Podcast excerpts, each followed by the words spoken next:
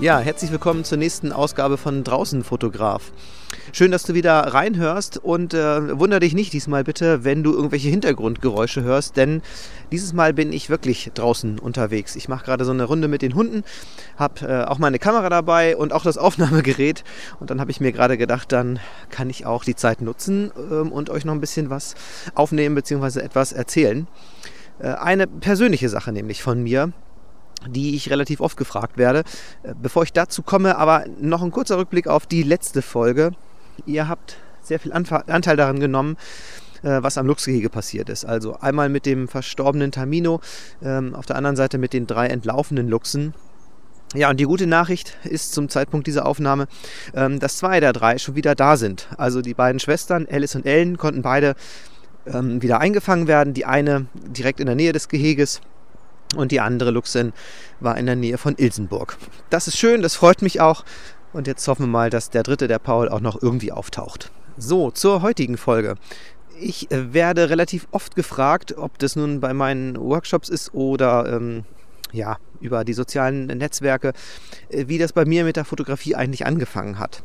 Es war so vor einigen Jahren bei mir, dass ich mir gedacht habe, alles, was ich bis dahin fotografiert habe, war ja eigentlich nicht so bewusst fotografieren, sondern es war Knipsen. So, das klingt ja erstmal ein bisschen abwertend, so war es gar nicht, sondern ich hatte schon eine Menge Spaß dabei und habe mir auch ähm, wirklich Mühe gegeben und habe auch versucht, die, meinen Blick fürs, fürs äh, Motiv zu schärfen.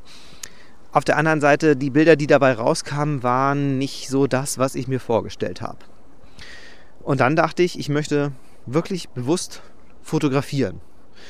Ja, und dann war die Entscheidung ziemlich schnell da, und ja, keine Ahnung, wie lange es jetzt her ist, drei, vier Jahre, ähm, dass ich mir eine Spiegelreflexkamera kaufe. Ich habe mich im Vorfeld so ein bisschen schlau gemacht, was es da alles so gibt und dachte mir, naja, so ein typisches Einsteigermodell wird mir wohl reichen und hatte dann in, äh, ja, in so einem Werbeprospekt eines äh, Fotogeschäfts bei mir in der Nähe gesehen, dass es da verschiedene so Angebote gab. Also bin ich da hingefahren ähm, und habe dann gedacht, okay, lasse ich mich da auch noch ein bisschen beraten und so wie ich mich vorbereitet hatte, dann kommt da schon echt was Gutes bei raus.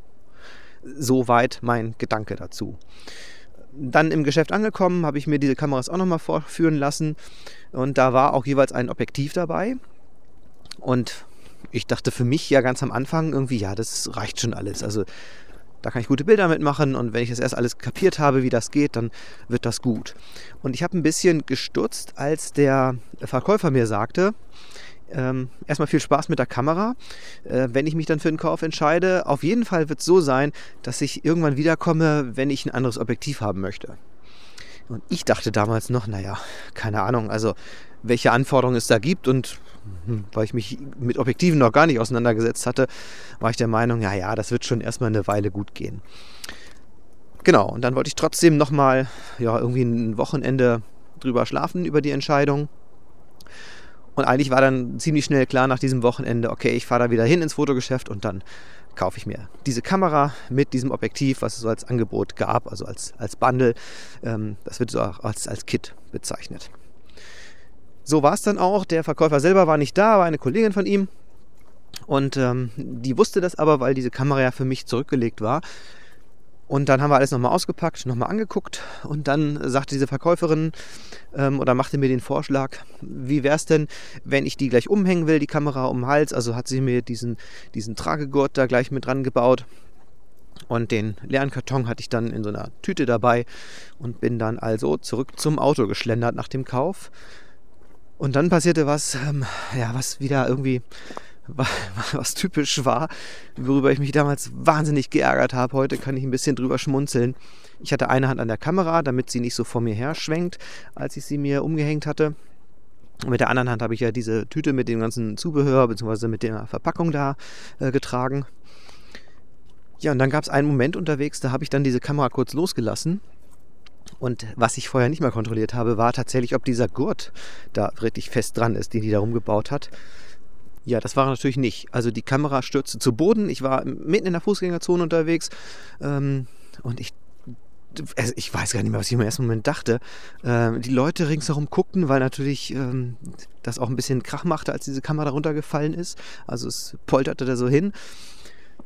Ja, und dann habe ich diese Kamera aufgesammelt, habe gesehen, also auf den ersten Blick ist nicht wirklich was passiert und habe ähm, sie dann in die Hand genommen natürlich, diesen losgerissenen Gurt auch mit eingesammelt und bin erstmal zum Auto. So, da habe ich mich reingesetzt und äh, musste echt erstmal tief durchatmen, war völlig fertig, weil, es, also, weil ich mir dachte, wie kann man nur so ungeschickt sein und ähm, das nicht nochmal kontrollieren, ob das wirklich fest ist. Ja, ich habe dann gleich nach dem ersten Schock, als ich mich beruhigt hatte, ein paar Testaufnahmen gemacht und erstmal war nichts zu sehen, dass irgendwas kaputt war äußerlich und auch von den Bildern her auf dem Display war jetzt nicht zu erkennen, ob da irgendwie was beeinträchtigt sein sollte.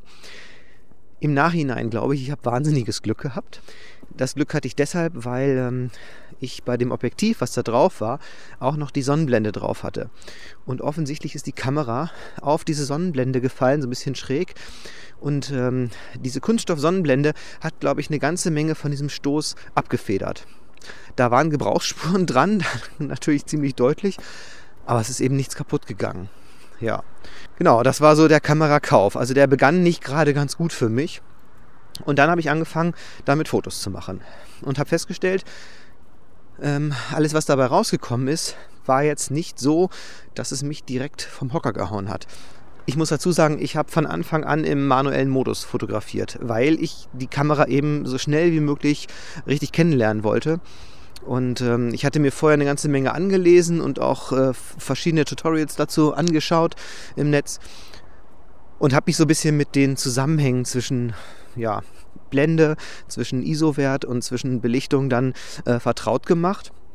Und ich habe die Kamera auf RAW umgestellt. Also ich wollte unbedingt im RAW-Format -Foto, äh, fotografieren, um dann später in der Nachbearbeitung noch ein bisschen was rauszuholen. Ich dachte trotzdem, ja, keine Ahnung, wie ich drauf gekommen bin, aber ich war der Meinung, ähm, diese Fotos müssen allein schon deshalb, weil es eine gute Kamera ist, schon ziemlich gut sein. Und war dann bei den ersten Malen total enttäuscht, ähm, wie diese Bilder aussahen. Eigentlich war mir das bewusst, wenn du in RAW fotografierst, dann musst du sie auch irgendwie nachbearbeiten, weil es eben ja sowas wie ein digitales Negativ ist. Aber eine Sache, die einem zwar bewusst ist oder mir bewusst war, hatte ich trotzdem irgendwie noch nicht so wirklich verinnerlicht, habe ich dadurch gemerkt. Ja, es folgten so ein paar frustige Tage. Und zwar äh, habe ich wirklich viel fotografiert und festgestellt, da ist für mich nichts Brauchbares bei, weil ich, keine Ahnung, war nur enttäuscht davon, wie das Ganze aussah. Außerdem waren diese Bilder auch nicht wirklich scharf. Es gab schon scharfe Bilder dabei. Ähm, an habe ich aber festgestellt, wirklich nur bei optimalen Bedingungen. Also mittags, Sonne. Das ist zwar zum Fotografieren nicht immer optimal, aber ich meine offensichtlich für dieses Objektiv optimal. Ähm, Sonne und da war dieses Objektiv offensichtlich in der Lage, das Maximum rauszuholen. Sonst eben nicht. Also, um es nochmal kurz zu machen, ich war überhaupt nicht zufrieden mit all dem, was ich da jetzt gekauft hatte und habe gedacht, da muss ich zurück ins Fotogeschäft und äh, muss mir nochmal eine Meinung einholen, was ich jetzt machen kann. Das habe ich auch getan und der hm, Verkäufer ganz vom Anfang war auch da, ähm, der Besitzer des Ladens, wie ich dann auch rausbekommen habe. Und der sagte mir dann, ja, willkommen zurück. Hm, das ist das, was er genau mir am Anfang auch gesagt hat, hatte ich aber auch schon ein bisschen verdrängt. Er meinte nämlich, es ist jetzt, eins muss ich mir bewusst machen, es ist jetzt nicht damit getan, dass ich diese Kamera habe, sondern Fotografie ist ein Handwerk. Und das kann man vielleicht nicht einfach so. Ja, ich meine, es gibt immer so Ausnahmefälle, ähm, aber trotzdem muss man äh, das lernen. Und dann macht man auch Bilder, die einen zufriedenstellen. So. Auch wenn die Leute unterschiedlich zufrieden sind. Und dann hat er mir angeboten, dass wir uns einfach bei ihm an den PC setzen und uns diese Bilder mal anschauen.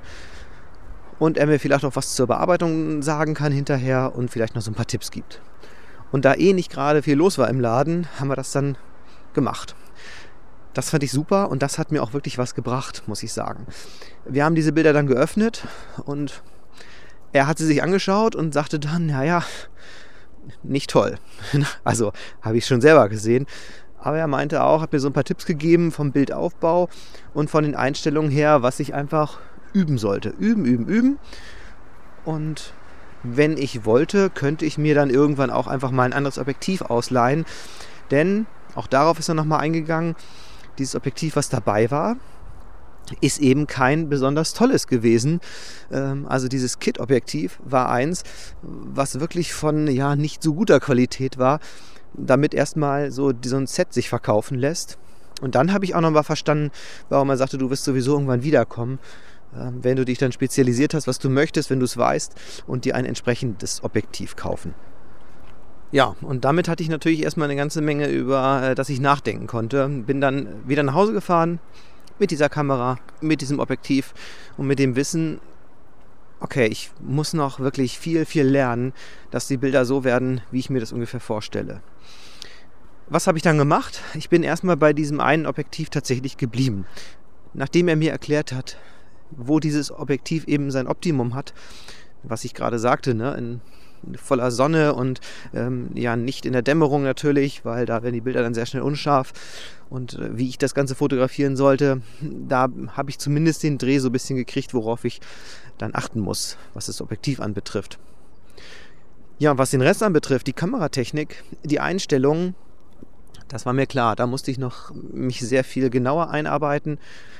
Und dann habe ich einfach sehr, sehr viel rumexperimentiert. Ich habe Bilder gemacht. Ich habe mir sogar handschriftlich mitgeschrieben, äh, welche Blendeneinstellungen ich wie benutzt habe, ähm, damit ich das nicht nur am Rechner auslesen musste, sondern ich wollte das irgendwie auch auf dem Notizzettel nachvollziehbar haben. Und so habe ich dann wochenlang einfach immer nur Probeaufnahmen gemacht, bis ich für mich festgestellt habe, in welche Richtung das so gehen soll. Und dann habe ich ähm, natürlich auch parallel mit der Nachbearbeitung der Bilder begonnen, ähm, habe mir dort also entsprechende Programme zugelegt. Auch da war es, finde ich, so der, der Klassiker bei mir. Also Natürlich macht es Spaß, an diesen Reglern zu stellen und natürlich macht es Spaß, irgendwelche äh, nachträglichen Verlaufsfilter da einzubauen aber du siehst es dann irgendwo doch, wenn beim Himmel übertrieben wurde. Also machen wir uns nichts vor, diese Bilder, die man alle so sieht, bei denen man wirklich sagt, bei Landschaftsaufnahmen, boah, Wahnsinn. Natürlich gibt es da eine ganze Menge Sachen, die man auch nachträglich noch manipulieren kann, einstellen kann. Ähm, und es hängt von jedem selber ab, wie stark er da selber von Manipulation sprechen möchte. Aber auch bei mir war es am Anfang so, dass ich echt übertrieben habe und irgendwie so den, den Blick für das verloren habe, was eigentlich noch äh, gut aussieht.